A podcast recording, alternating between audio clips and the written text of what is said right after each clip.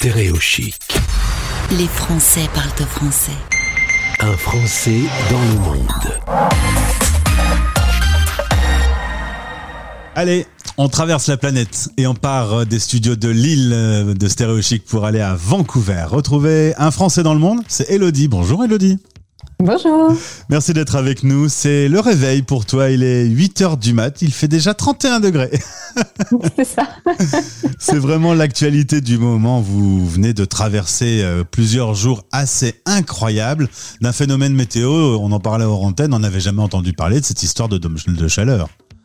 Non, exactement. On n'en a jamais entendu parler, mais euh, on le subit, on le subit bien, on découvre, on apprend au fur et à mesure. Donc euh, c'est ça. Là, on a eu euh, comme 49 degrés à Vancouver il y a quelques jours. Là, c'est en train de redescendre, mais c'est une grosse, grosse chaleur qui s'abat sur la région, effectivement. Le comble, c'est que vous sortez du confinement et que vous devez finalement rentrer parce qu'il fait trop chaud dehors. C'est un petit peu ça. On a eu beaucoup de chance parce qu'à Vancouver, il n'y a pas eu vraiment de gros confinement comme en France. Donc, on a quand même eu la chance d'être assez libre de nos mouvements. Mais, euh, c'est ça, on, a tendance à vouloir vraiment rentrer là et puis se cacher. tu as 30 ans, tu es originaire de Strasbourg, en Alsace. Euh, tu y grandis, tu y fais tes études et puis tu vas vivre quelques années euh, à Paris. Tu rencontres ton conjoint, et euh, vous avez décidé, il y a un peu plus de trois ans, de vivre l'expatriation. C'est une décision commune, je suppose. Et pourquoi vous avez décidé de tout plaquer, toi ton CDI, pour vivre une nouvelle aventure? oui, on a décidé de tout quitter euh, sans rien au bout, sans travail de prévu, sans rien. On avait envie d'aventure, on a été servi. on avait envie vraiment de vivre une expatriation, de vivre à l'étranger, de changer de continent aussi, d'essayer de vivre quelque chose qu'on connaissait pas du tout, euh, d'être un petit peu déboussolé et de découvrir une nouvelle culture. Donc c'est pour ça qu'on a décidé de partir vivre au Canada. Alors, euh, arriver là-bas, euh, à Montréal, c'est la première étape. Euh, plus de boulot, loin avec un énorme décalage horaire pour retrouver sa famille et ses amis. tu as parlé de moments down. Il y a des moments où on se dit, oh j'ai fait une connerie. Un petit peu, oui. oui, oui, il y a des moments comme ça où on se dit pourquoi j'ai fait ça, pourquoi je m'inflige ça? c'est vrai que ça a été très difficile.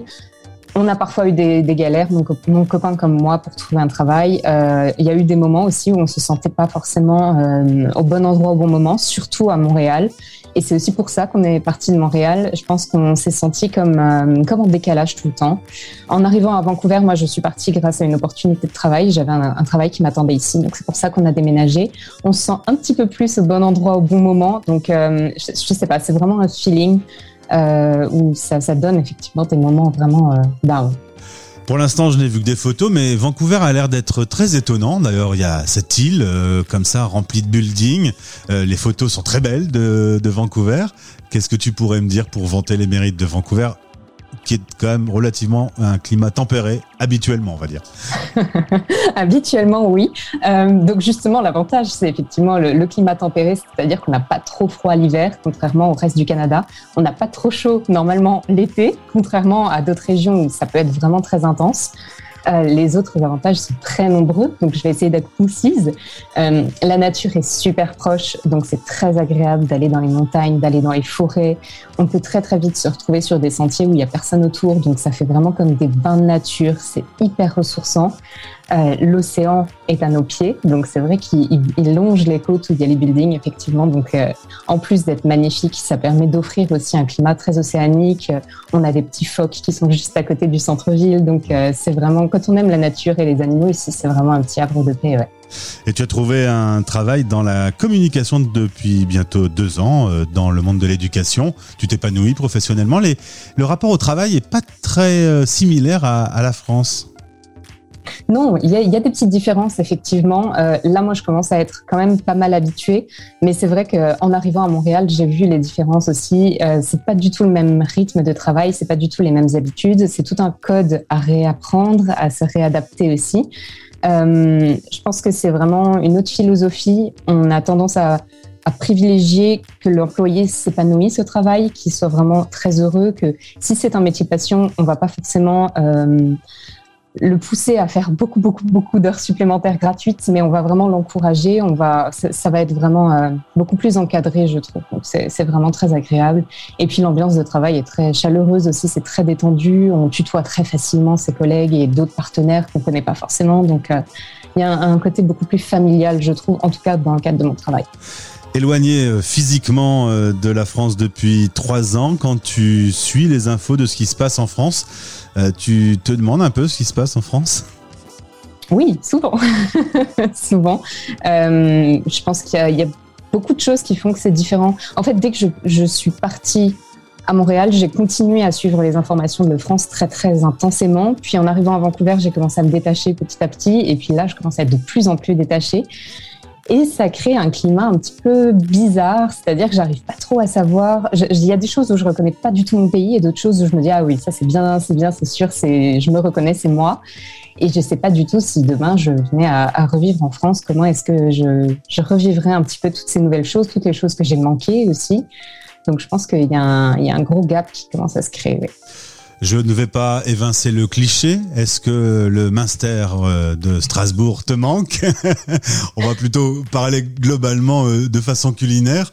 Il y a quand même euh, ce niveau français qui est quand même pas mal. Est-ce que il te manque un peu?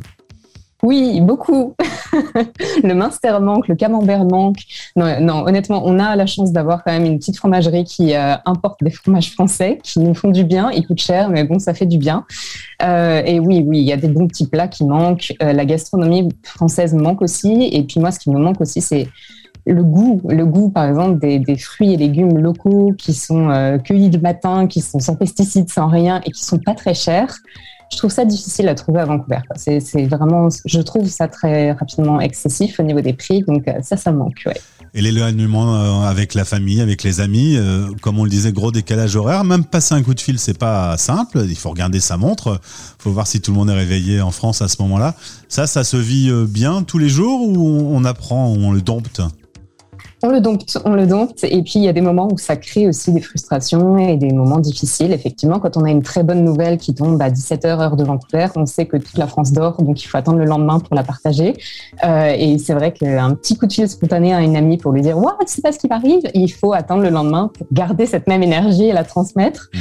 Euh, mais c'est vrai que oui, voilà, on, apprend à s'adapter, on apprend à se lever tôt pour faire les Skypes. S'il y en a plusieurs dans la journée, enfin dans la matinée plutôt, on apprend à se lever plus tôt pour pouvoir euh, les faire en plus des randonnées aussi. Donc voilà, c'est ça s'apprend. Dernière question, un compte Instagram qui s'appelle Bonjour Vancouver, c'est pour nous offrir quelques images de là-bas? Exactement, oui, c'est ça. C'est une, une, introduction. En fait, il va avec mon blog que j'ai créé il y a pas longtemps et euh, qui partage en fait tous les endroits que j'adore de Vancouver et de la région de Vancouver. Donc, euh, à la fois les bons petits cafés, les bons petits restaurants, euh, comme les belles randonnées. c'est vraiment une, invitation à rencontrer Vancouver à travers le numérique. Eh bien, j'invite nos auditeurs à aller voir ton compte Insta qui est en lien de ce podcast. Merci beaucoup, Elodie, de nous avoir accordé quelques minutes avant cette chaude journée qui t'attend. et à bientôt sur l'antenne de Stéréo Chic. L'antenne est à toi. Quand tu veux, eh bien, tu nous appelles. Ça marche, avec plaisir. Merci beaucoup pour ce moment. À bientôt.